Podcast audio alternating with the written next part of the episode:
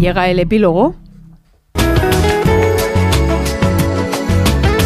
El epílogo que firma Julián Cabrera. Hola, Julián. Hola Yolanda, muy buenas tardes. Bueno, pues ponemos epílogo a una semana en la que entre velas y pasos de procesiones la actualidad ha seguido abriendo ese paso. Hemos visto por primera vez en la historia a un presidente norteamericano imputado ante la justicia con el consiguiente combustible mediático que de rebote ello ha supuesto para Donald Trump. Aquí en España hemos vivido también una semana festiva pero sin tregua en la interminable precampaña electoral que nos ha traído los datos del paro positivos en cuanto al descenso del desempleo, pero pero bajo sospecha en el método real de medición del número de parados al que se encomienda el gobierno.